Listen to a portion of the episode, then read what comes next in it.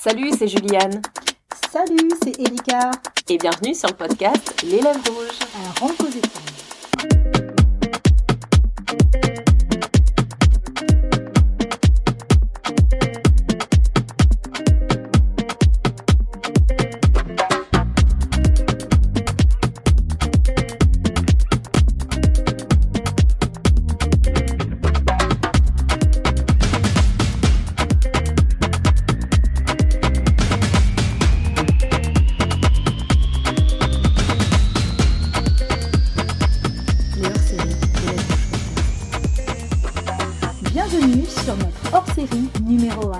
aux parler du désir en réponse et du désir spontané. Bonjour Juliane, comment Salut ça va Erika ça, moi, ça va super bien, comme d'hab, de toute façon, à chaque fois qu'on parle de désir, de toute façon, sur ce podcast, nous, on kiffe, non? C'est sûr. Alors aujourd'hui, on va expliquer euh, ce que c'est le désir spontané et le désir en réponse. Alors Juliane, est-ce que tu peux nous éclaircir un petit peu, parce que moi, c'est des notions aussi qui sont assez floues. Ouais, puis tu me disais que tu t'es quand même pas mal questionné depuis qu'on en avait parlé pour te dire putain, mais en fait, moi, mon désir, il arrive comment, Il est comment, en fait? Alors, euh, du coup, j'avais lu une étude euh, selon laquelle ils expliquaient que la plupart des gens euh, font l'expérience dans la vie de désir dit en réponse. C'est-à-dire en réponse à une situation que ton cerveau considère comme étant sexy ou érotique. Comme on disait tout à l'heure hors antenne, pour chaque personne, euh, ce désir en réponse est différent. Parce que ce qui, moi, me donne du plaisir ou que je trouve sexy euh, ne sera pas la même chose que pour toi. Exactement. Voilà. Euh, par exemple, voir des gens en train de faire l'amour, ça peut être très excitant pour quelqu'un, comme ça ne peut ne pas l'être pour quelqu'un d'autre. Comme on disait tout dans le dans l'épisode qu'on a fait sur l'exclusivité sexuelle, voir ta compagne euh, faire une fellation à quelqu'un d'autre, c'est peut-être ta limite et là tu veux pas, tu veux pas, tu veux pas voir ça. Donc euh, ton désir en réponse bah, sera à zéro.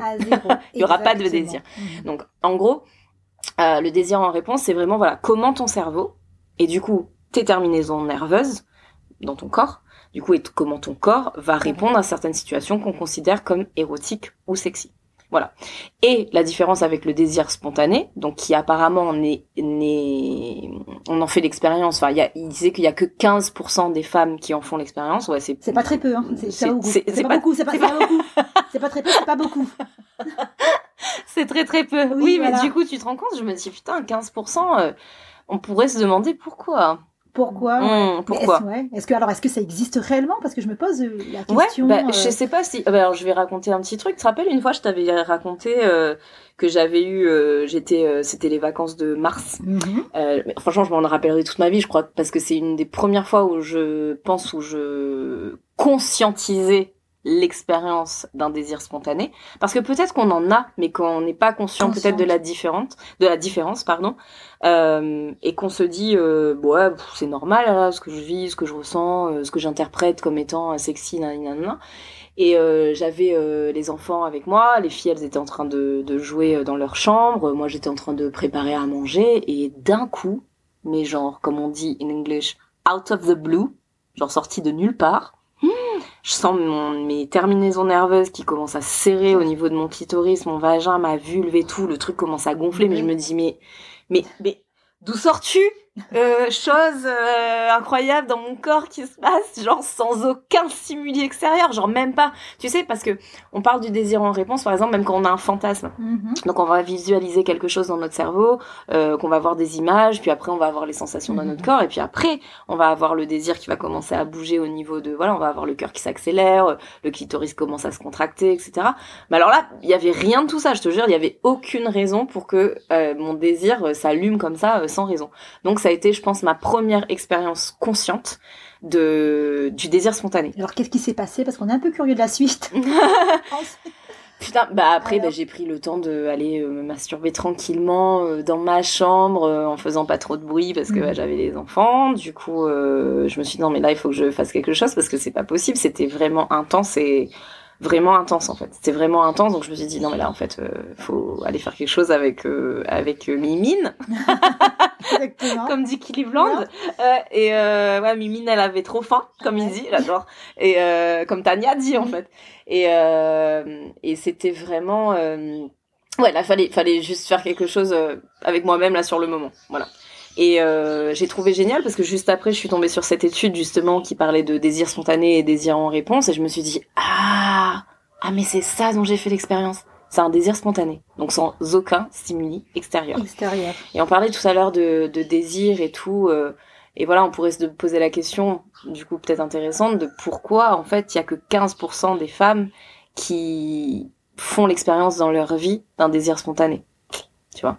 Peut-être qu'il y a, je sais pas, je pense que ça demande aussi peut-être beaucoup cette connexion. On en revient toujours à la même chose, de cette connexion en fait au corps. Et c'est vrai que en réfléchissant, enfin depuis qu'on qu'on voulait parler du sujet, c'est vrai que moi-même, je me suis posé la question, est-ce mm. que j'avais déjà vécu cette, cette expérience?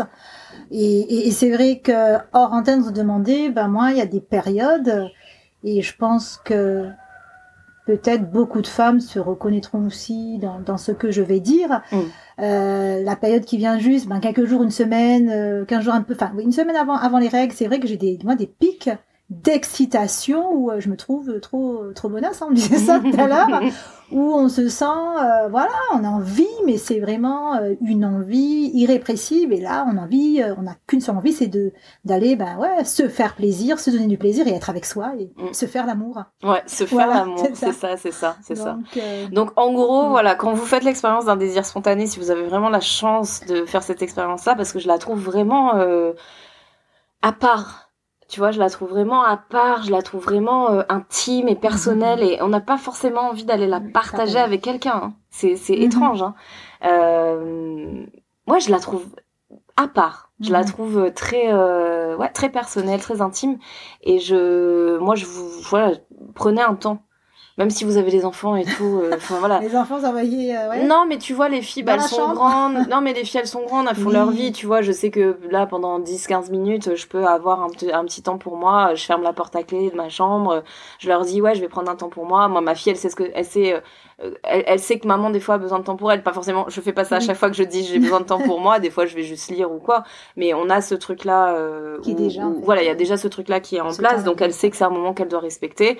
Elle sait que ça dure pas euh, trois heures non plus euh, voilà, donc j'ai pris mes 10-15 minutes, je suis allée faire ça, et puis après j'étais trop bien, et voilà, et j'ai continué à faire à manger euh, comme si de rien n'était, genre petite parenthèse. voilà. ouais, une question concernant le, le, désir en fait en réponse, du mm. coup qui est beaucoup plus présent en fait. Finalement, mm. je dirais mm. pas que c'est la norme, mais c'est vraiment euh, ce que connaissent en majorité les gens. Est-ce que c'est parce qu'on est dans une, enfin, on est dans une société où la vue elle est sollicitée à chaque instant? Est-ce que c'est c'est euh, voilà c'est à cause enfin c'est à cause de ça. Mm. c'est euh, bah, là on peut faire euh, on peut faire des suppositions des spéculations et c'est vrai que l'étude mentionnait pas euh, elle a pas poussé forcément euh, sur la surstimulation mm. sexuelle euh, qu'on peut dont on peut faire l'expérience dans nos sociétés actuelles.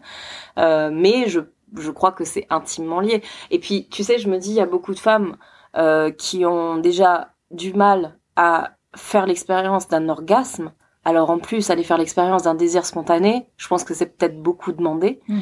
Euh, du coup, on a besoin de stimuli extérieurs pour stimuler notre mhm. désir. Et il n'y a pas un qui est moins normal que l'autre. Exactement. Ouais, j'ai vraiment envie de, de mettre l'accent dessus. En fait, les, les, les deux types de désirs sont différents, mais il n'y a mhm. pas un qui est mieux que l'autre.